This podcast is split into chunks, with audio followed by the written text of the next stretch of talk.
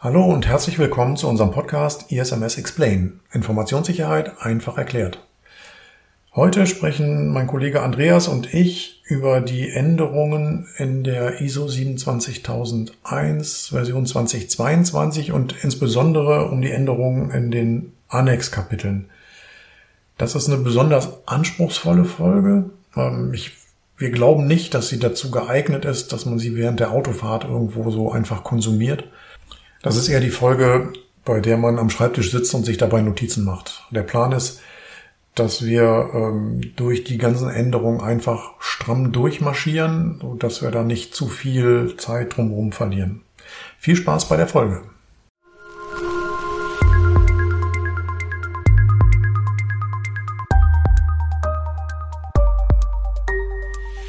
ISMS Explain. Informationssicherheit einfach erklärt. Hallo und herzlich willkommen bei ISMS Explain. Informationssicherheit einfach erklärt. Heute reden mein Kollege Andreas und mein Kollege Lars und ich über die Änderung in der ISO 27001 2022 im Vergleich zur ISO 27001 2017. Und heute geht es im Speziellen um die Annexpunkte A5 und A6. Ähm, die Annexpunkte wurden ja komplett neu strukturiert. Ähm, das heißt, die Maßnahmenziele, das war die zweite Überschriftenebene, die es früher gab, also 7.2 zum Beispiel. Das gibt's nicht mehr. Es gibt jetzt nur noch zwei Überschriftenebenen bei den Annexpunkten. Und die Anzahl hat sich verändert. Früher waren es mal 114 Maßnahmen, jetzt sind es noch 96, glaube ich. 93. 93, genau. Und ähm, ja, es sind ein paar weniger geworden. Vier neue sind aber komplett dazugekommen. Die gab es vorher gar nicht. Ähm, es gibt eine Tabelle, die ist auch bei jeder Norm dabei, ähm, wo die Zuordnung der alten Annexpunkte zu den neuen Annexpunkten ähm, drin ist. Das gibt es in der ISO 2002. Da sind die Mappings drin. Ach so, da sind die In drin. beide Mhm. Richtungen, sowohl von neu auf alt als auch von alt auf neu. Okay, ich denke aber, wir können unsere Liste vielleicht zur Verfügung stellen. Wir haben das Ganze als Excel ähm, mal aus dem PDF extrahiert. Das, denke ich, können wir zur Verfügung stellen. Da hat man nämlich den Vorteil, dass man das auch andersrum sortieren kann. Wo wir aber dann die originalen Normtexte Spalten entsprechend löschen werden, weil die natürlich äh, Copyright geschützt sind, Genau. aber unsere Anmerkungen und so weiter ähm, und Erkenntnisse, die werden wir veröffentlichen. Ja. Genau, richtig. Genau, dann hat uns unsere Lena, die ja den Podcast immer für uns schneidet, darauf aufmerksam gemacht, dass wir beim letzten Mal äh, den Lars erwähnt haben, aber ihm überhaupt keine Gelegenheit gegeben haben, sich vorzustellen. Deswegen darf der Lars jetzt sich mal vorstellen. Ja, guten Tag. Äh, mein Name ist Lars Busse. Ich bin 22 Jahre alt und äh, studiere gerade Wirtschaftsinformatik und bin dementsprechend zu meinem äh, Praxissemester hier an der ähm, Abbott AG als äh, Werkstudent und Praktikant eingestellt. Und Bachelorand. Und Bachelorand dann noch im Anschluss. Genau. Genau. Richtig. Und du hast dir die Arbeit gegeben, diesen Vergleich hier zu machen. Ne? Ja, Alles, äh, was wir hier erzählen, ist quasi ein Ergebnis deiner Arbeit.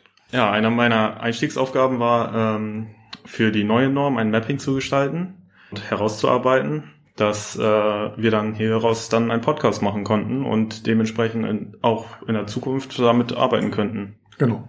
Richtig. War nicht nur für die, nicht Ja. nur für den Podcast, sondern auch für zukünftige Projekte. Genau, das ist halt ja auch ein- wertvolles Wissen, finde ich. Genau. Genau, das ist eine mega gute Grundlage dafür, dass wir in der Beratung, wenn wir hier über die Punkte gehen, eben schon eine Vorfilterung haben, ähm, dass wir hier im Review dann quasi ähm, uns nicht mehr über jeden Einzelsatz äh, Gedanken machen müssen, sondern eben die Vorarbeit schon bekommen haben vom Lars. Genau. Gut. Ja, vielen Dank dafür. Ja, dann gerne. Dann steigen wir jetzt mal ein in die einzelnen Annexpunkte. Gut, willst du mit der ersten Änderung anfangen, Andreas? Oder? Genau. In der neuen Norm gibt es im Annex dieses Kürzel A. Punkt nicht mehr vor den einzelnen Maßnahmen. Ähm, das wurde geändert. Meines Erachtens nach kann das in Zukunft ein bisschen zu Verwirrung führen, wenn man sich äh, auf Normpunkte referenziert. Beispielsweise der allererste, das allererste Control in der ISO-Norm im Annex heißt ja äh, 5.1 und das läuft parallel zu dem Hauptkapitel 5.1 im Bereich Leadership. Von daher ähm, ist, kann das zu Verwirrung führen. Wir haben uns intern dafür entschlossen, das A-Punkt weiterhin zu verwenden. Also Damit- zu sagen. Zu sagen, Hm. ich persönlich auch, wenn ich äh, in Dokumenten, Reports, ähm, Auditberichten oder irgendwas, dann verwende ich weiterhin A.51, damit es eindeutig ist. Ja. Du Rebell. genau. Eben hatten wir ja schon gesagt, die Maßnahmenziele wurden ent entfernt. Also die zweite Ebene der, der Annexpunkte gibt es leider nicht mehr. Es gibt jetzt quasi nur noch zwei Stufen. Und äh, in Summe gibt es auch nur noch bei der ersten Stufe vier verschiedene Nummer, also Nummern, also von fünf bis acht. Ja, die ganze Strukturierung ist anders. Ne? Ja. Früher gab es die, am amerikanischen hat man so Security Domains gesagt. Da mhm. gab es dann dieses physische Sicherheit, die Personalsicherheit oder ähm, ähm, Softwareentwicklung oder ähm, Access Management. Mhm. Und jetzt sind die eben von ihrer Art her anders strukturiert worden. Und wir haben eben die organisatorischen, die personenbezogenen, die physischen und die technologischen Maßnahmen. Mhm. Genau. Und darunter wiederum entfällt jegliche Sortierung, ähm, was ich persönlich auch ein bisschen schade finde. Ja, wir müssen uns massiv umgewöhnen, wo man sich jetzt so über die Jahre dran gewöhnt hat, dass man weiß, was ist A721, muss man sich halt zukünftig jetzt umorientieren und dann die neuen Nummern wieder merken. Das erste Control ist 5.6. Ähm, hier wurde die Formulierung, dass man einen angemessenen Kontakt zu speziellen Interessensgruppen halten soll, geändert in Kontakt aufnehmen und halten. Ähm, wir fanden es erwähnenswert, weil Kontakt überhaupt erstmal aufzunehmen und dann auch zu halten vielleicht ein bisschen strenger formuliert ist, als nur Kontakte zu pflegen. Aber wer das Control sowieso schon vorher im Griff hatte, hat, glaube ich, hier durch diese Änderung der Norm keine großartigen Maßnahmen oder Aktionen zu unternehmen. Wenn du es nachweisen musst, dass du den Kontrakt hältst, Vorher hast du vielleicht eine Liste gehabt mit den Interessengruppen, mit denen du Kontakt aufgebaut hast und dann hast du vielleicht die Adressen dahingeschrieben und die Telefonnummern. Wenn du es nachweisen willst, dass du den Kontakt auch hältst, könnte ich mir bei dem kritischen, bei einem kritischen Auditor vorstellen. Ja, ja, maintained waren sie vorher auch schon, ähm, war vorher auch schon die Verpflichtung, also. Mhm. Ja, stimmt. Von daher, aber in der Tat. Das ist sicherlich keine dramatische Änderung. Ja. Gut, der nächste erwähnenswerte Annexpunkt ist dann 5.7 oder A5.7, wie man früher gesagt hat.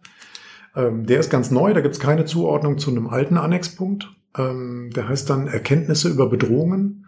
Und die Maßnahme ist, Informationen über Bedrohungen der Informationssicherheit müssen erhoben und analysiert werden, um Erkenntnisse über Bedrohungen zu gewinnen. Ja, was bedeutet das?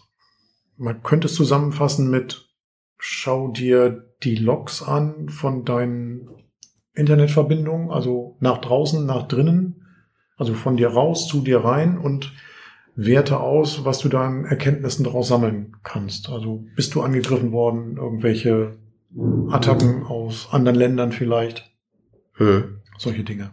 Also identifizieren, welche Quellen sinnvolle äh, Ergebnisse liefern können oder Indikatoren liefern können. Das kann, das können Logfiles sein von Firewalls, von Servern, äh, Anmeldeprozesse, die überwacht werden und irgendwelche Logs produzieren. Ähm, und nach Möglichkeit, die systematisch zu erfassen. Und die große Kunst wäre schon, äh, Dinge miteinander zu korrelieren. Also wenn man eben auswertet, äh, in dem einen Bereich äh, entstehen Logfiles, die auf eine Anmeldung schließen lassen, in dem nächsten äh, File-Server oder so sind unberechtigte Zugriffe von diesem, von dieser IP-Adresse oder sowas, dass daraus quasi ein Gesamtbild entsteht, was einen hellhörig werden lässt. Richtig. Da ist man ganz schnell, wenn man so am Markt schaut, in größeren Threat Intelligence Lösungen, Cloud-Diensten oder auch, kosten. genau, oder auch hm. Seam Solutions. Ähm, das muss es aber nicht unbedingt sein. Ich finde da vor allem den Hinweis, in der 27002 ganz schlau, dass man da eben den, in der Umsetzungshilfe darauf hinweist, dass man da in verschiedenen Ebenen denken kann. Einmal so auf der strategischen Ebene, sich austauschen über die Threat Landscape, also die Bedrohungslandschaft. Was ist denn gerade so Trend? Was passiert gerade äh, in der, im Häkchen in der Cyberwelt mhm. oder ähm, vielleicht was ist im branchenspezifisch? Krankenhäuser werden durch üblicherweise durch die und die Angriffsvektoren äh, adressiert. Äh, in anderen Branchen ist es vielleicht anders und sich mhm. dort eben Informationen zu beschaffen auf dem Level. Ähm, und dann wird hier noch von Tactical und Operational Threat Intelligence gesprochen, eben die ähm, konkreten Methoden, Tools und Technologien zu identifizieren. Also vielleicht gibt es irgendwo wieder das neue heiße Tool, welches automatisiert irgendwelche Schwachstellen ausnutzt. Und wenn man sich bewusst ist, dass diese Tools existieren, die irgendwie eine, äh, einen offenen File-Austausch-Server ausnutzen oder sowas, dann ist das eben eine Erkenntnis, die man daraus gewinnen kann. Und das Operational ist dann eben ähm, ganz spezielle Attacken, die gerade passieren, dass die erkannt werden und man da entsprechende Gegenmaßnahmen zu einleitet. Ja. Ich habe mich jetzt gerade gefragt, wir haben jetzt, sind jetzt wieder sehr auf der Systemseite unterwegs. Kannst du dir auch vorstellen, dass es irgendwie vielleicht in Richtung physische Sicherheit, Gebäudesicherheit auch Bedrohungen der Informationssicherheit geben könnte, die man erheben und analysieren muss? Klar. Hast du ein Beispiel? Mir fällt gerade keins so richtig ein. Ich könnte natürlich, mir könnte auffallen, dass immer wieder die gleichen Fahrzeuge an meinem Firmengebäude vorbeifahren oder sonst irgendwas oder auffällige Personen oder sonst irgendwas. Aber ich glaube, gemeint ist von der Norm her vermutlich dann wirklich auch die Systemseite, die wir jetzt so zuerst auch betrachtet haben. Mhm.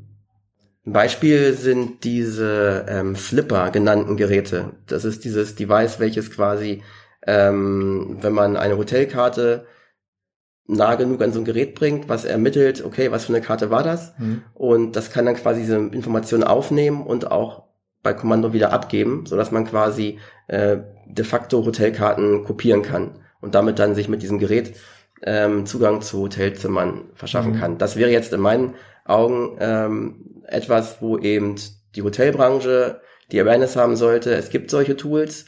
Das macht es Angreifern einfacher für weniger, also für, für Hardwarekosten von wenigen hundert Euro ähm, Schindluder zu treiben. Ja. Und darüber sollte man eben äh, sich im Klaren sein und entsprechend reagieren, ähm, was man so sich für Maßnahmen vorstellen kann, um das zu unterbinden. Das stimmt, das ist ein gutes Beispiel. Mhm. Kommen wir zu dem Punkt 5.8. Informationssicherheit im Projektmanagement. Von dem alten Control A615 wurde der Text in die 5.8 nahezu übernommen und ist auch inhaltlich vollkommen identisch. Jetzt sagt die Mapping-Tabelle, dass das alte Control A1411 auch in die neue 5.8 äh, übergegangen ist. Das teile ich prinzipiell schon, aber mit Einschränkungen. Denn in 14.1.1, da ging es darum, dass wenn neue Systeme eingeführt oder bestehende Systeme verbessert werden, dass dann die Informationssicherheitsanforderungen betrachtet werden sollten. Jetzt würde ich das nicht unbedingt immer im Projektmanagement verorten. Ähm, wenn es Regelprozesse gibt in der IT, wo Informationssysteme aufgesetzt werden, dann äh, muss das meines Erachtens nach nicht immer im Projektmanagement erfolgen. Darum ist der Kern der alten Anforderung 14.1.1 nicht zu 100 Prozent in dem Projektmanagement-Thema zu sehen. Interessant ist aber, dass in dem neuen Control 5.19 ähm, eben gefordert wird, dass Prozesse und Verfahren ähm, festgelegt und eingeführt werden, um diejenigen Informationssicherheitsrisiken zu adressieren, die mit der Nutzung von den Produkten oder Services von Lieferanten betrachtet werden müssen. Und wenn wir uns überlegen, dass neue Informationssysteme, die aufgesetzt werden, ja üblicherweise, ähm, dass da ja irgendwelche Arten von Produkte oder Dienste in der Regel mit involviert sind, finde ich diesen Punkt 5.19 eben mindestens genauso zutreffend wie die 5.8. Ja, beide nicht so richtig. Beide nicht so, ja. Beide so ein bisschen, ne? Ja. Also, ich finde auch die alte Anforderung ist nicht so ganz sauber übernommen worden. Aber gut, war ja vielleicht auch nicht das Ziel der ganzen Aktion. Ja. Okay. Okay, der nächste Annexpunkt, über den wir sprechen wollen, ist 5.10. Da geht es um die Handhabung von Werten. Ähm, da war der alte Normtext so, dass es hieß, Verfahren für die Handhabung von Werten sind entsprechend dem von der Organisation eingesetzten Informationsklassifizierungsschema entwickelt und umgesetzt. Und dieses Informationsklassifizierungsschema hat man jetzt in der neuen Version weggelassen. Also das heißt, da gibt es jetzt wirklich nur noch ein Verfahren für den Umgang mit den, äh, mit den Werten. Das ist eine Änderung, die uns tatsächlich ein bisschen überrascht hat. Äh, wir fanden das eigentlich gut, dass man ähm, die Handhabung von Werten auf Basis der Klassifizierung der Werte ähm, umsetzt. Ja, ist man jetzt nicht auf unseren Wunsch eingegangen oder ist Quatsch. Äh, hat man jetzt nicht so gemacht, wie wir uns das gewünscht hätten. Ähm, aber sei es drum. So ist es halt jetzt. Wir würden aber auf keinen Fall empfehlen, das jetzt irgendwie zu ändern, wenn man das halt so eine, so eine Werterichtlinie jetzt schon gemacht hat oder so eine, so eine Richtlinie geschrieben hat zur Handhabung von Werten, die auf dem Klassifizierungsschema basiert, würden wir das auf keinen Fall wegnehmen. Das kann ruhig so bleiben, das ist ja nicht falsch. Aus unserer Sicht ist es eigentlich richtiger, als es jetzt so mit der neuen Norm gefordert wird. Im Control 5.11 geht es um die Rückgabe von Werten. Ähm, früher war bei Beendigung des Beschäftigungsverhältnisses darauf zu prüfen, was sich im Besitz des Mitarbeiters befindet. Und jetzt geht es eben darum, dass auch bei Änderungen im Angestelltenverhältnis ähm, darauf geachtet werden soll. Also wenn das typische Beispiel Mitarbeiter die Abteilung wechselt und da vielleicht spezifische, abteilungsspezifische oder aufgabenspezifische ähm, Dinge wie ähm, Notebooks oder irgendwelche Schlüsselkarten oder so mit in Verbindung stehen, dann sollte man die auch beim Wechsel jetzt mit berücksichtigen. Des Weiteren gibt es vor allem in der englischen Originalfassung eine Umformulierung, die sich durch die ganzen Normpunkte durchzieht.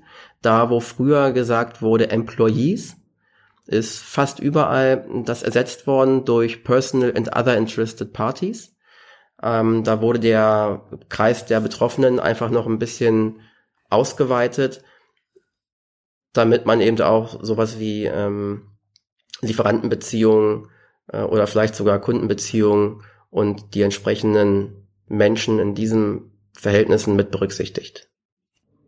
Okay, dann ähm, der nächste Annexpunkt ist die 5.12. Da geht es um die Klassifizierung von Informationen. Ähm, in dem alten Normtext, also Version 2017, stand da, dass die Informationen anhand der gesetzlichen Anforderungen ihres Wertes, ihrer Kritikalität und ihrer Empfindlichkeit gegenüber unbefugter Offenlegung oder Veränderung klassifiziert werden soll. Und von dieser gesetzlichen Klassifizierung, äh, von den gesetzlichen Anforderungen ist man jetzt weggegangen und hat jetzt gesagt, die Informationen müssen entsprechend den Informationssicherheitsanforderungen der Organisation klassifiziert werden. Und das auf der Grundlage von Vertraulichkeit, Integrität und Verfügbarkeit. Ja, die Maßnahme, die man jetzt hier treffen müsste, wäre, sein existierendes Klassifizierungsschema nochmal zu prüfen ähm, und zu schauen, ob man diese ganzen, diese drei Schutzziele, Vertraulichkeit, Integrität, Verfügbarkeit berücksichtigt hat. Das neue Control 5.14 ist ein Control, welches aus drei alten Controls heraus entstanden ist.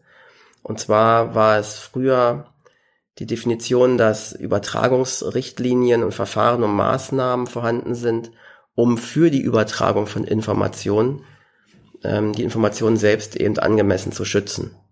Und in der neuen Variante geht es darum, dass es ist eben weniger konkret formuliert, es sind nicht mehr diese formalen Anforderungen und man hat die Wahl, ob man sich jetzt eben ähm, Regeln, Verfahren oder Vereinbarungen dazu auferlegt, überlegt oder einführt. Die alten Controls sind A1321, A1322 und A1323. Bei dem letzteren ähm, ist der Hinweis entfallen, ähm, der aber eigentlich keine Relevanz hat, denn der Hinweis war, äh, einen angemessenen Schutz zu gewährleisten. Das ist jetzt nicht mehr der Fall, das steht da nicht mehr drin, aber natürlich unternehmen wir all diese Maßnahmen, um einen Schutz der Informationen zu, zu haben. Ist selbstverständlich. Das ist immer ein bisschen schlankeres Wording. Ähm, es war alles sehr auf drei verschiedene Controls sehr feingranular aufgeführt und die neue Variante fasst das alles einfach nur ein bisschen zusammen. Okay, nächste erwähnenswerte Änderung ist die äh, 5.16. Das ist der alte Normpunkt A921, Registrierung und Deregistrierung von Benutzern.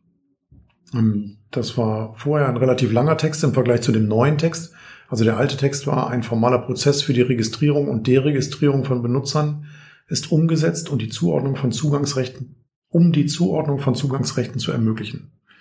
Das war der alte Text. Das Ganze ist jetzt ersetzt worden durch den schlanken Satz, der gesamte Lebenszyklus von Identitäten muss verwaltet werden. Also was sich hier jetzt deutlich verändert hat, ist, ähm, früher wurde von Benutzern gesprochen, jetzt redet man von Identitäten. Äh, das ist sicherlich ein bisschen weiter gefasst. Äh, du hattest jetzt gerade das Beispiel mit den API-Keys, was bei einer Identität drin wäre, bei einem Benutzer eher nicht. Genau. Also man sollte schauen, dass man seinen Fokus bei den nicht mehr auf die nur auf die User Accounts wirft, sondern eben auch noch links und rechts schaut, was gibt es denn noch für Identitäten, die zu managen es sich lohnt. Und das können zum Beispiel sein sowas wie Service Accounts, Gruppen Accounts, dann die Nutzung von APIs, wie ähm, welche Shared Secrets gibt es dort Was oder mit Zertifikaten, Zertifikate. wo wir jetzt gerade diesen Microsoft-Fall hatten. Würde ich im Groben auch zu Hm. diesem Bereich dazu zählen, auf jeden Fall. Ja. Ist auf jeden Fall was, wo man was tun muss ähm, an seinen Richtlinien. Und da nochmal genauer prüfen, ob man sich jetzt wirklich auf Benutzer konzentriert hat oder das Ganze quasi mit allgemeinen Identitäten auch abdeckt. Oder sonst muss man halt seine Richtlinie entsprechend ein bisschen ergänzen und seine Prozesse natürlich auch. Genau, mit der Konsequenz, dass man vielleicht jetzt noch ein bisschen in die Analyse geht und vielleicht mehr Sachverhalte abdeckt, ob sie denn gemanagt sind, ja oder nein. Ja, korrekt. Und ich finde auch nochmal der Hinweis auf den Lebenszyklus. Bei einigen Unternehmen schaut man schnell, neuer Mitarbeiter wird eingestellt und dann wird der Ablauf dort irgendwie beschrieben.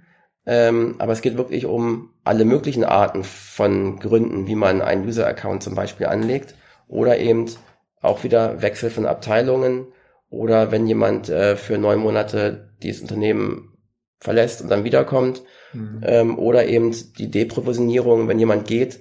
Ähm, das sind eben diese verschiedenen Phasen, wo ich ein Augenmerk drauflegen muss. So eine Entsendung ins Ausland gibt's ja auch schon mal. Jemand geht für ein paar Monate in, ähm, eine, zu einer Auslandstochter oder sowas. Genau. Und bei einigen Identitäten könnte auch das Thema Archivierung von Bedeutung sein, denn manchmal muss ich vielleicht auf verschlüsselte Informationen zugreifen und benötige dafür noch die archivierten User Credentials irgendwie. Genau. Das Control 5.17 befasst sich mit den Informationen zur Authentifizierung. Es geht darum, dass die Zuweisung und Verwaltung von Authentifizierungsinformationen, gerne mal Name-Kennwort-Kombination, einfach durch einen gesteuerten Managementprozess ähm, verwaltet werden muss. Ähm, das ist aus den Controls 924 und 931 heraus entstanden und die beiden Texte der alten Controls gehen auch gemeinsam in diesen neuen Control-Text mit ein. Da gab es in dem Sinne keine großartigen Änderungen. Äh, neu ist allerdings, dass auch das Control 943 laut Mapping-Tabelle in die 517 aufgegangen ist. Das Control handelte davon, dass ähm, Passwortmanagementsysteme eben verwendet werden sollten. Und das ist inhaltlich in dem neuen Control überhaupt nicht berücksichtigt. Von daher würden wir hier kein Mapping sehen und auch keine ähm, Zusammenfassung, sondern eher ein Entfall von 943. Und wie immer ist es natürlich so, wenn man bereits bestehende Maßnahmen hat, ähm, welches sich mit ähm, Systemen zur Verwaltung von Kennwörtern beschäftigt, beziehungsweise wenn man das umgesetzt hat, dann ist es ja schon ein starkes Anheben des Sicherheitsniveaus und sollte aus dem Grund nicht ähm, abgeschafft werden. Aber das konkrete Control ist hier eben entfallen. Okay, der nächste Punkt oder Annexpunkt, äh, über den wir sprechen, ist die 518. Äh, 518 ist ein Annexpunkt in der neuen Norm, der drei Annexpunkte der alten Norm zusammenfasst, nämlich A922, Zuteilung von Benutzergängen, A925, Überprüfung von Benutzerzugangsrechten und A926, Entzug oder Anpassung von Zugangsrechten. Ähm, eine große Änderung gab es da eigentlich nicht. Ähm, jetzt bei, äh, wenn man vergleicht die 518 zu 922, Zuteilung von Benutzerzugängen, da war in dem alten Normtext wurde von einem formalen Prozess zur Zuteilung von Benutzerzugängen ähm, gesprochen.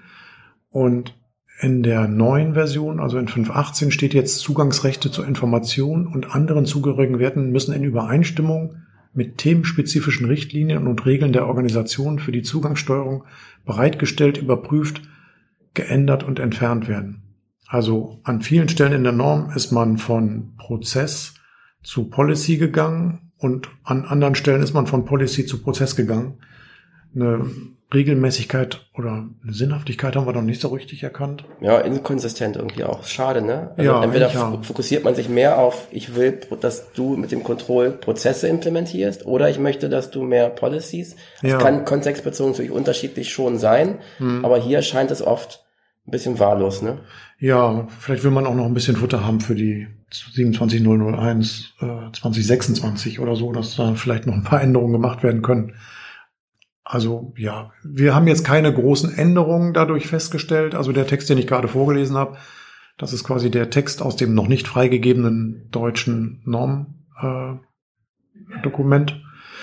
Äh, ähm, genau, und auf der anderen Seite müssen wir aber nochmal schauen, das ist uns ja auch schon aufgefallen, wir sind im Augenblick in dem, in dem Control Set A.5, das sind die organisatorischen Maßnahmen. Mhm. Und ähm, vielleicht entdecken wir in den technischen Controls oder in anderen Controls, dass dort mehr auf Prozesse gegangen wird, mhm. weil so ein organisatorisches Ding ist ja häufig erstmal eine Policy zu haben.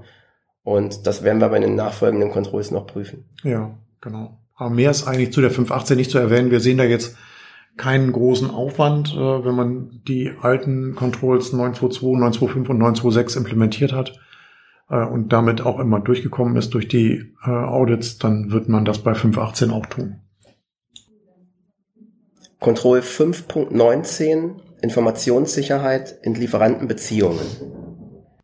Der Fokus von dem Control ging in der alten Norm eher darauf, dass man sich auf diejenigen Risiken konzentrieren soll, die damit zusammenhängen, wenn Lieferanten Zugriff auf Informationen der Organisation erhalten. In der neuen Norm wiederum wurde das umgedreht und es geht darum, dass man sich um diejenigen Risiken kümmern soll, die damit zusammenhängen, wenn man von Lieferanten Produkte oder Dienste einsetzt. Also in unseren Augen ist das eine Art von Umkehr und auch eine deutliche Erweiterung des Spektrums, was man sich anschauen soll. Ähm, wir denken hierbei zum Beispiel, was ist, wenn ich äh, Softwarebibliotheken von anderen, äh, von Open Source äh, Geschichten einsetze? Der Entwickler der Open Source Bibliothek hat ja durch den reinen Einsatz dieser Software noch lange nicht Zugriff auf Assets der Organisation, war also streng genommen in, in diesem Control früher nicht umfasst, während er es jetzt ist. Denn wir setzen jetzt ja diese Software ein und damit sind in Risiken verbunden. Andere Beispiele wären ähm, lokal installierte Software.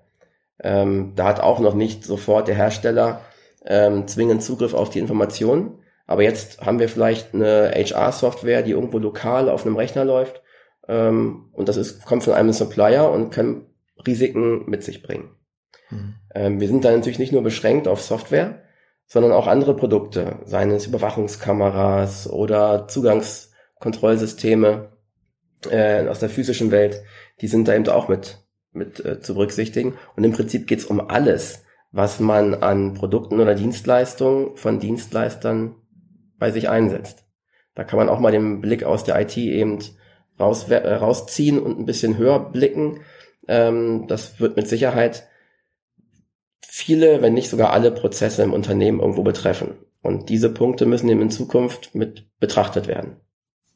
Ja, das stimmt. Als wir darüber diskutiert hatten, hatten wir ja erst gedacht, dass der Teil aus dem alten Control, ähm, dass quasi der Lieferant Zugriff auf unsere Netzwerke hat, komplett weggefallen ist ähm, haben dann aber nachher festgestellt, ähm, das heißt ja in der neu, im neuen Text ähm, die Nutzung der Produkte oder Dienstleistungen des Lieferanten. Also die Dienstleistung eines Lieferanten könnte ja auch sein, dass der Lieferant eine Programmierleistung für uns erbringt und das auf unseren Systemen macht. Und damit hat er natürlich Zugriff auf unsere äh, Systeme und Netze.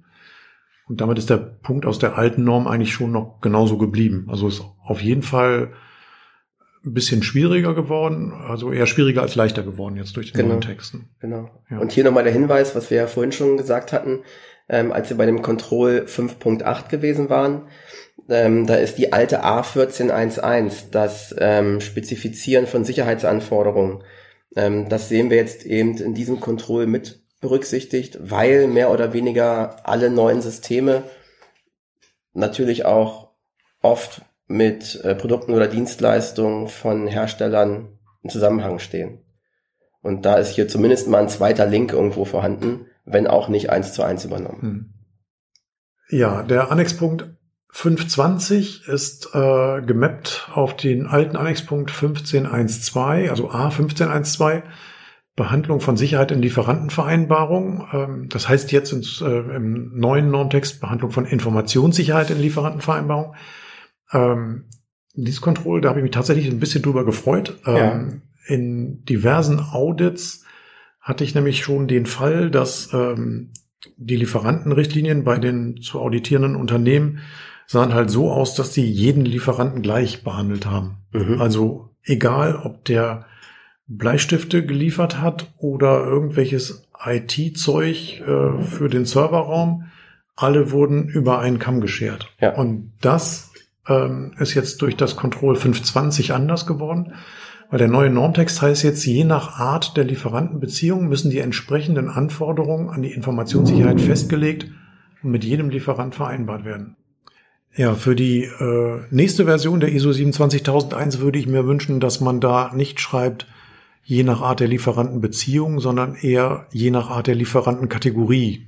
Falls das hier jemand hört von dem Normenausschuss, Mit Sicherheit. ich würde mich riesig freuen, wenn das in der nächsten Version äh, geändert wird. Du meinst, die hören mit bei uns? Oder? Ja, den Gefallen wollen sie da bestimmt auch tun dann. Ja. Aber was kann dann eine unterschiedliche Lieferantenbeziehung sein?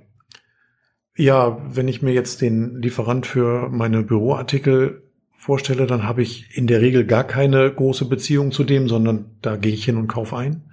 Es sei denn, ich bin jetzt äh, vielleicht ein Großhandel für äh, Schreibwaren oder sonst irgendwas, dann mag das vielleicht anders sein, aber für das normale Unternehmen ist jetzt der äh, Schreibwarenlieferant vielleicht nicht der kritische Lieferant. Zu einem Lieferanten, bei dem ich meine Hardware kaufe, habe ich vielleicht eine ganz andere Beziehung mit anderen Vertragswerken und solche Sachen. Deswegen, es ist schon okay, aber Lieferantenkategorie wäre das schönere Wort gewesen in dem Fall. Ja.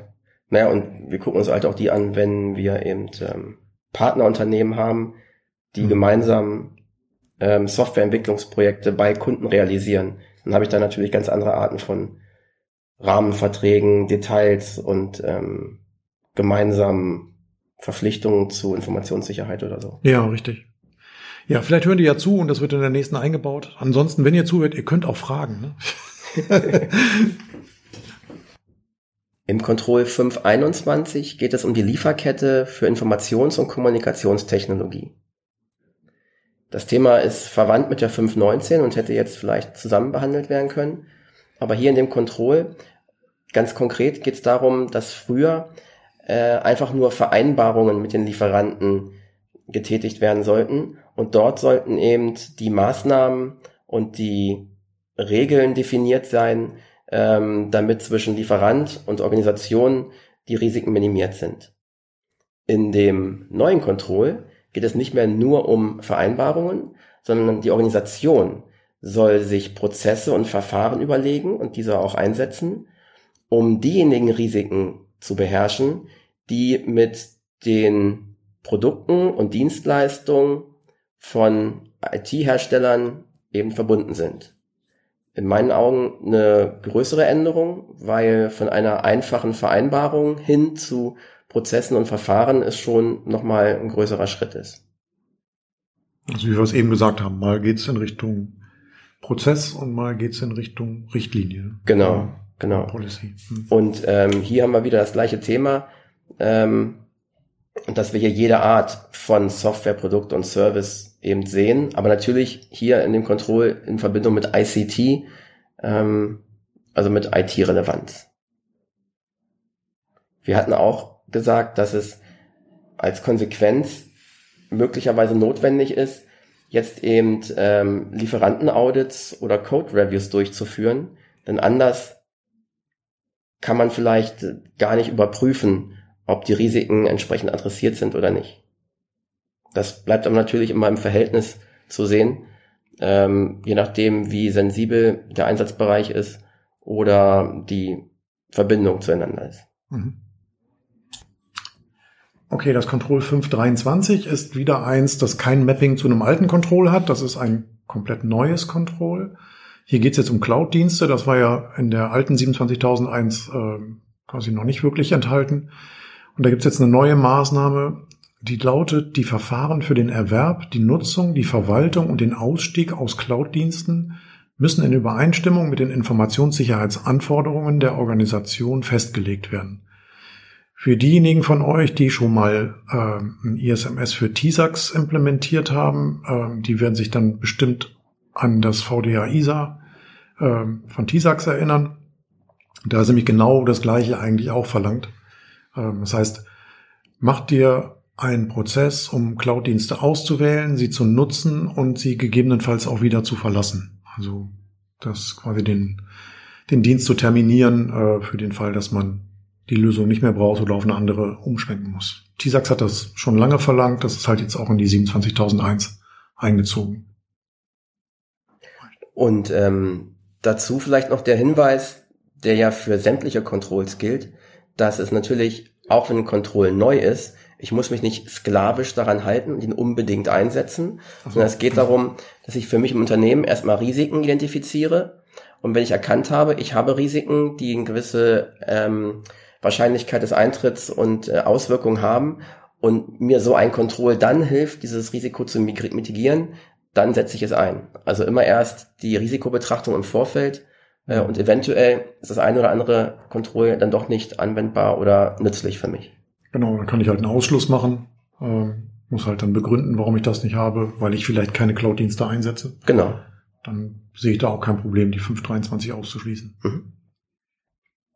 5.29 Informationssicherheit bei Störungen. Hier sind drei Controls aus der alten Norm übernommen worden, und zwar 17.1.1 bis 17.1.3. Insgesamt ist das Control auch sehr schlank formuliert äh, worden und ähm, jetzt muss man eben planen, wie man Informationssicherheit während einer Störung auf einem angemessenen Niveau halten kann. Das war das erste Control 17.1.1 war früher ähnlich formuliert und jetzt sind eben die weiteren Konkretisierungen einfach weggefallen.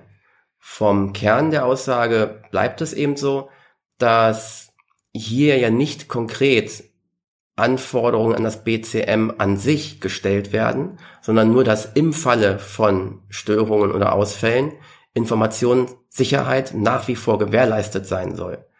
Ähm, es gibt ja die Norm 22301, da ist BCM ja sehr ausführlich äh, beschrieben und hier eben der mehr oder weniger indirekt der Link dazu. Was äh, in dem letzten Control 17.1.3 äh, auffällt, ist, dass eben das regelmäßige Überprüfen äh, weggefallen ist.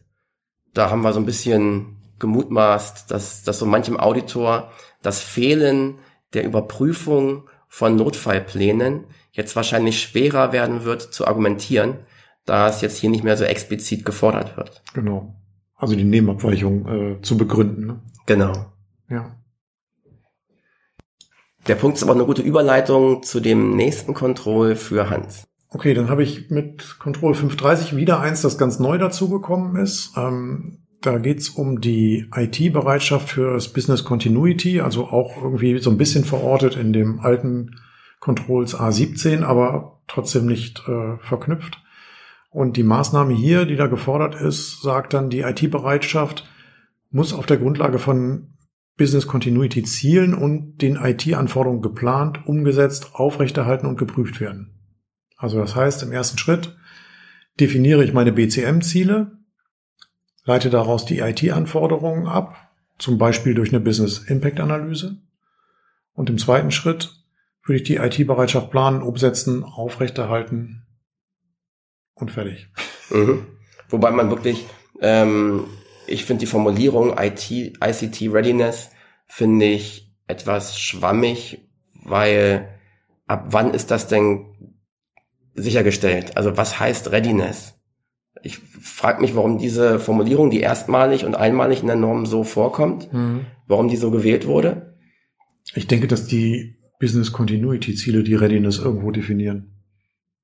Also zumindest die Rahmen da, den Rahmen dafür vorgeben. Den Rahmen vorgehen schon. Nur wann kann ich davon sprechen, dass ich ISTT Readiness erreicht habe? Das kann ja nur das Unternehmen selbst sagen. Ja. Aber es ist schwammig. Es ist schwammig, ja. Ja. Das stimmt. Weil wir hatten das Beispiel, habe ich Readiness dann, wenn der neue Serverschrank im Keller steht, noch eingepackt, frisch vom Hersteller? Oder habe ich die Readiness dann, wenn ich einen zweiten Serverraum aufgebaut habe, das Gerät aufgestellt habe, Klimaanlage installiert und dann äh, Ja. habe, ich, habe ich dann Readiness? Oder ja, also was, was sind die Voraussetzungen, die ich dafür brauche? Wenn IT für dich keine große Rolle spielt in deinem Unternehmen, dann ist der zweite Serverschrank im Keller vielleicht völlig ausreichend. Aber wenn du jetzt vielleicht, was weiß ich, Internetprovider bist, dann wäre das vermutlich nicht ausreichend. Ja, Also mit Sicherheit nicht ausreichend. ja. Und darum kommen eben die Geschäftsziele da eben mit rein, die das dann definieren. Ja. Was bedeutet das denn jetzt, wenn ich A17 aus der alten Norm sauber implementiert habe? Was muss ich dann neu machen? Also an welchen Stellen muss ich jetzt was ändern? Mhm. Ich glaube, dass hier bewusst die IKT, ICT, ähm, mit hinzugekommen ist. Und während ich im alten A17 ja nur auf die ähm, Business Continuity äh, abgezielt war, ist es jetzt hier ganz klar die Einbindung von IT, die dann wiederum auf Business beruht. Aber ich habe konkret die IT-Readiness, die da sein Mhm. muss. Ähm, und das ist dann Ja. fernab von ähm, Evakuierungsplänen vielleicht. Ja? Ja. Also dann geht's hier wirklich um die, um die IT. Das stimmt. Also für unser ISMS würde ich, glaube ich, die alte BCM-Richtlinie nochmal durchlesen, schauen, habe ich meine BCM-Ziele überhaupt definiert? Also stehen die da so drin? Äh, habe ich die IT-Anforderungen daraus abgeleitet? Und äh, habe ich so einen Prozess mit Bereitschaft planen, umsetzen und aufrechterhalten sauber definiert? Ich glaube, viel mehr braucht man nicht zu machen. Ja, und in ähm, je nach Unternehmensgröße habe ich es nicht selten gesehen, dass bei etwas kleineren Firmen die IT diese Vorgaben für sich einfach macht. Also diese, wenn sie wenn sie schon mal sich darüber Gedanken gemacht haben, hat die IT festgelegt, okay, wir sind nach ein oder zwei Tagen, je nachdem, wieder am Start mit dem Recovery von allem. Ähm, aber das basiert oft nicht auf den Geschäftsanforderungen. Mhm. Und das ist das, was hier natürlich auch ausdrücklich gefordert ist. Ja. 531 beschäftigt sich mit den rechtlichen, gesetzlichen, regulatorischen und vertraglichen Anforderungen. Im alten Control ist die Formulierung leicht anders als in dem neuen Control, aber inhaltlich nehmen die sich eigentlich nichts. Das heißt, ähm, es ist nach wie vor erforderlich, seine rechtlichen, gesetzlichen, behördlichen und vertraglichen Anforderungen, die eine Relevanz für Informationssicherheit haben, eben zu ermitteln und ähm, zu dokumentieren. Und in der Mapping-Tabelle finden wir eben das alte Control 1811, was auf die 531 mappt. Und zusätzlich mappt auch die 1815 in dieses neue Control rein. In der 1815 ging es aber um kryptografische Controls und darum, dass kryptografische Maßnahmen eben unter Einhaltung der relevanten Gesetze und so weiter angewendet werden. Da ist jetzt einfach nur die Konkretisierung und die Nennung von kryptografischen Maßnahmen eben nicht mehr äh, erfolgt. Aber es ist natürlich nach wie vor gültig, äh, weil ja natürlich alles, was ich tue, unter diesen gesetzlichen und behördlichen Anforderungen fällt. Ähm, lange Satz, kurz ausgedrückt, ähm, die dedizierte Erwähnung ist weggefallen. Der, die Tatsache, dass ich kryptografische Maßnahmen eben auch unter rechtlichen Aspekten prüfen muss, ist geblieben. Gut, denn das Control 534 ist gemappt auf 1814 aus der alten Norm. Äh, da geht es um Privatsphäre und Schutz von personenbezogenen Informationen. Ähm, da gab es eine kleinere Änderung, und zwar in dem alten Annexpunkt wurde man darauf verpflichtet, die Privatsphäre und den Schutz von personenbezogenen Daten entsprechend den Anforderungen der relevanten Gesetze und Vorschriften sicherzustellen. Das wurde jetzt ergänzt in der neuen Norm. Ähm, sind jetzt nicht nur noch die, nicht nur die relevanten Gesetze und Vorschriften, ähm, die da aufgeführt sind, sondern zusätzlich auch noch vertragliche Anforderungen ähm, müssen berücksichtigt werden. Also letztlich Quintessenz aus dem Ganzen ist dann, habt eure Kundenanforderungen im Griff. Das gibt's ja auch schon in Normkapitel 4.2. Ähm, analysiert mal in euren Verträgen, die ihr mit euren Kunden habt oder auch mit Lieferanten habt, ob da irgendwas in Bezug auf Datenschutz, ähm, personenbezogene Daten ähm, enthalten ist und erfüllt diese Anforderungen oder dokumentiert, dass ihr diese Anforderungen erfüllt habt. Dann seid ihr vorbereitet auf die 534. Okay, nächste Kontrolle wäre 6.1. Das war der äh, ehemalige, das ehemalige Control 7, A711. Äh, Sicherheitsüberprüfung. Da ging es um den Prozess, äh, wenn neue Mitarbeiter eingestellt werden. Da sollte ja nach der alten Norm eine Sicherheitsüberprüfung gemacht werden. Das hat man jetzt deutlich verschärft. Ähm, das heißt, im ersten Teil des Satzes hat man es ein bisschen reduziert. In der alten Norm war es so, dass sich alle, dass sich alle Personen, die sich um eine Beschäftigung bewerben, sicherheitsüberprüfen muss. Äh, in der neuen Version sind es nur diejenigen, die ich auch in die Belegschaft aufnehme. Das ist ja auch total sinnvoll, äh, dass ich nicht alle 500 Bewerbungen, die ich am Tag kriege, äh, einzeln überprüfe, sondern nur die, die dann wirklich für mich interessant sind. Also vernünftige Änderungen macht total Sinn. Was aber die meisten vermutlich schlucken lässt, ist ähm, die zweite Änderung. Und zwar ist, dass die, geht es jetzt darum, dass die Sicherheitsüberprüfung nicht nur einmalig gemacht wird, sondern regelmäßig.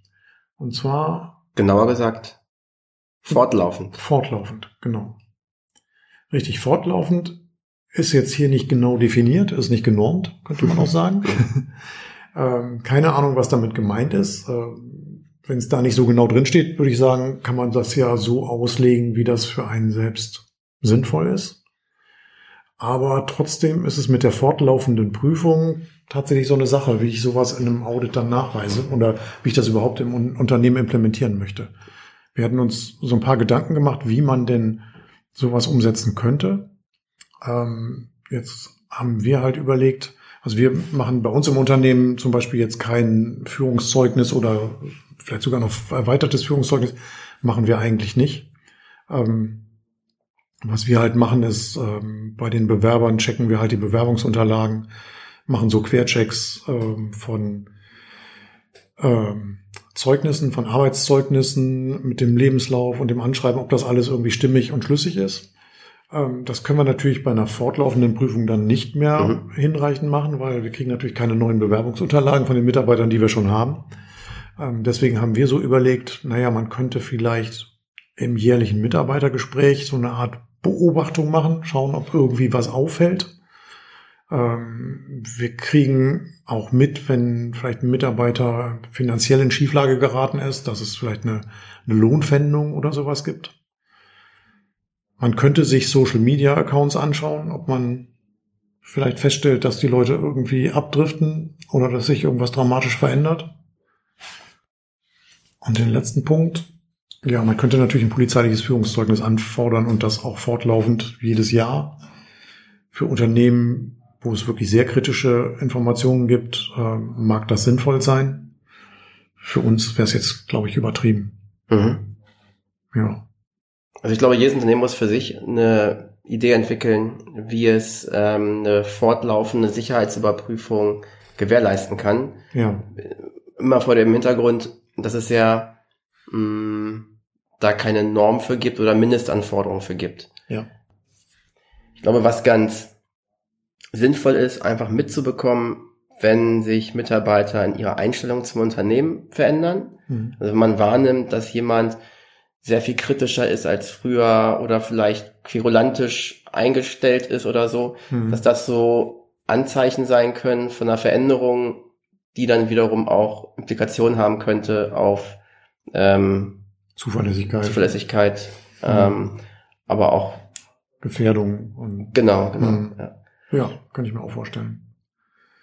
Muss mal sehen. Ich bin auf die ersten Audits gespannt nach der neuen Norm, ähm, was sich die Unternehmen so ausdenken. Mhm. Da kann man ja auch immer viel bei lernen. Mhm.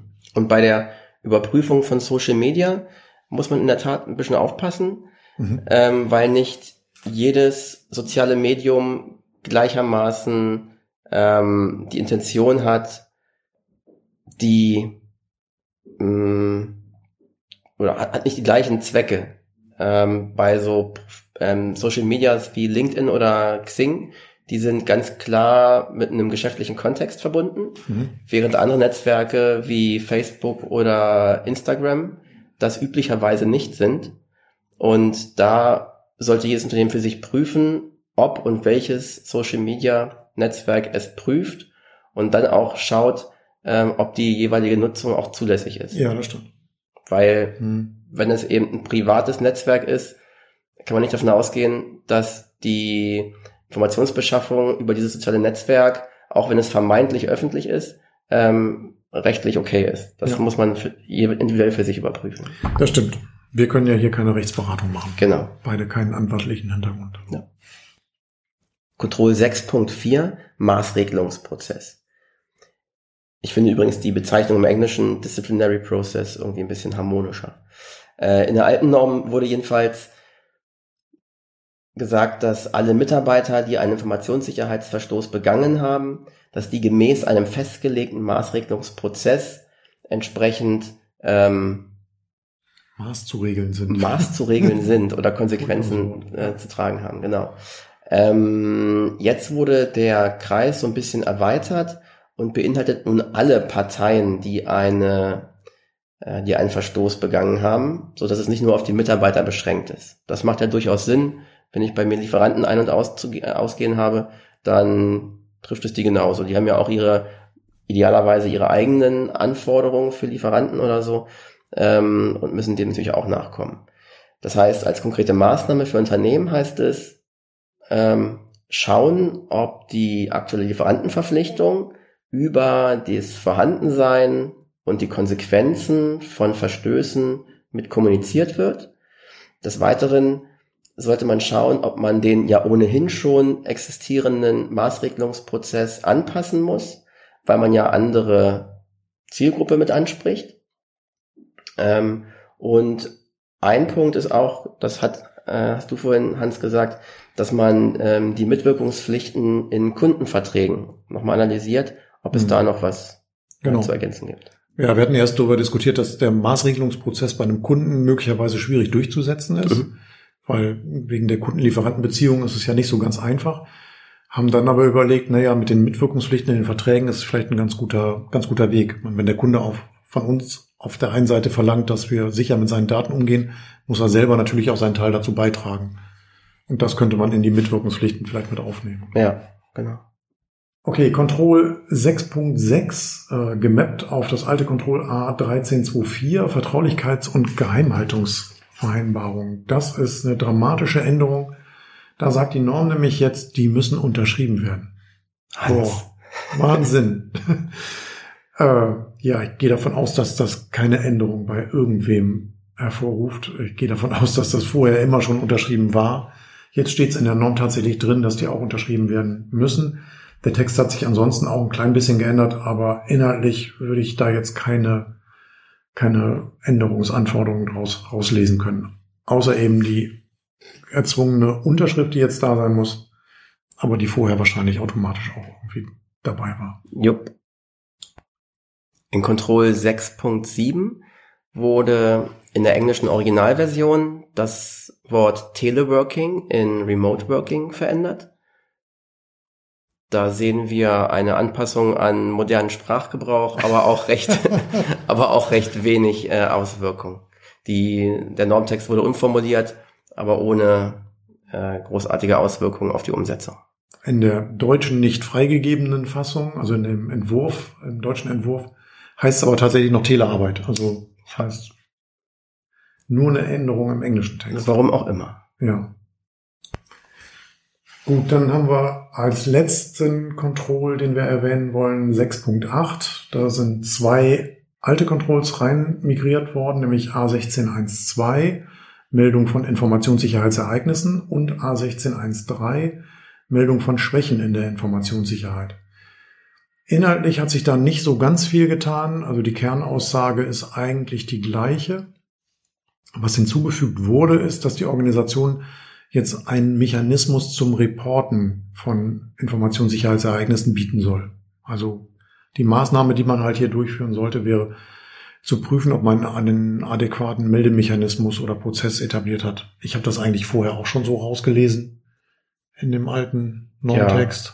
Ich glaube, das, das mit dem angemessen macht schon Sinn. Also wenn ich jetzt mhm. irgendwie Konzerngröße habe und dann sage, es gibt da irgendwo eine E-Mail-Adresse, dann und dahinter sind vielleicht nur sporadische Abfragen, dann ist das vielleicht nicht mehr angemessen. Ne? Da muss ich mich ja wirklich ja. Äh, ähm, die, die, die Voraussetzung geben, dass ich auch zügig antworten kann. Also da muss man das für sich selbst prüfen. Genau. Und was natürlich noch spannend ist, ist so ein bisschen dieses, also wir reden wieder von dem Mapping, dass jetzt hier zwei Controls zusammengefügt sind. Ähm, wobei, das ist jetzt einige Male vorgekommen, dass eigentlich nur ein Control explizit behandelt wurde und umformuliert wurde und das zweite irgendwie mitgemappt wurde, aber die Inhalte so ein bisschen verloren gegangen sind. Ähm, vielleicht, weil sie in dem, in der Kernaussage schon abgedeckt sind. Aber hier ist der Fall, dass in A1613 eigentlich ähm, auch dieses Melden und Erkennen von Schwachstellen in IT-Systemen und Diensten eben äh, durchgeführt werden muss. Und das ist explizit jetzt hier rausgefallen. Hm. Implizit ist es natürlich nach wie vor mit drin, ähm, aber dieses explizite Nennen ist hier ein bisschen raus. Ja, nicht ohne Grund kommen wir von 114 auf 93. Richtig. Unter anderem durch solche Veränderungen. Okay, dann sind wir jetzt erstmal durch mit der aktuellen Folge. Die ist ganz schön lang geworden. Wir hoffen, dass man das einigermaßen hören konnte. Ich glaube nicht, dass es geeignet ist, das im Auto zu hören, sondern eher, das ist eher eine Folge, die man vielleicht am Schreibtisch hört, wo man sich daneben auch ein bisschen was aufschreiben kann. Das sagst du jetzt. Das sage ich jetzt, genau. wir hoffen, dass keiner hier einen Unfall gebaut hat. Wir tragen auf jeden Fall keine Haftung. Ähm, ja, heute ging es jetzt um die beiden äh, Controls für Organizational äh, Themen und für die People Controls.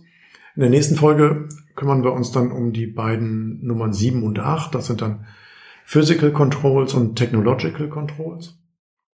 Ähm, wir werden sehen, dass wir unsere Arbeitsdatei vielleicht nochmal so aufbereiten, dass wir die Normtexte da rauslöschen, in der Hoffnung, dass man dann noch wirklich, dass sie dann noch eine Hilfe ist. Das würde ich jetzt noch nicht versprechen. Wir werden das mal anfangen und äh, gucken mal, was, ob, ob die Datei dann noch nutzbar ist. Genau. Ähm, ansonsten, äh, wir suchen immer noch Kollegen. Wir sind jetzt zwar schon eine ganze Menge mehr geworden jetzt die letzten Monate. Seit Juli äh, sind noch drei Leute dazugekommen. Wir suchen immer noch welche, weil die Anfragen hören nicht auf. Also es gibt jede Menge Nachfrage bei uns und deswegen würden wir uns freuen, wenn sich der ein oder andere von euch vielleicht auch bei uns bewerben möchte. Ähm, schreibt dann einfach eine Mail an bewerbung.abat.de oder könnt auch an die Podcast-Mailadresse podcast.isms-x-plane.de schreiben. Ja, noch so einen kleinen Disclaimer zum Schluss. Mhm. Diese ganzen Sachen, die wir jetzt hier so rausgefunden haben, oder genau genommen der Lars, der jetzt schon in den Feierabend gegangen ist, herausgefunden hat, das sind unsere Interpretationen der Änderungen. Ähm, wir sind nicht allwissend, wir sind nah dran, aber wir sind nicht allwissend. Ähm, und freuen uns über Rückfragen und Diskussionen gerne an podcast.isms-x-plane.de. Ja, vielen Dank und schönen Feierabend. Ciao. Tschüss.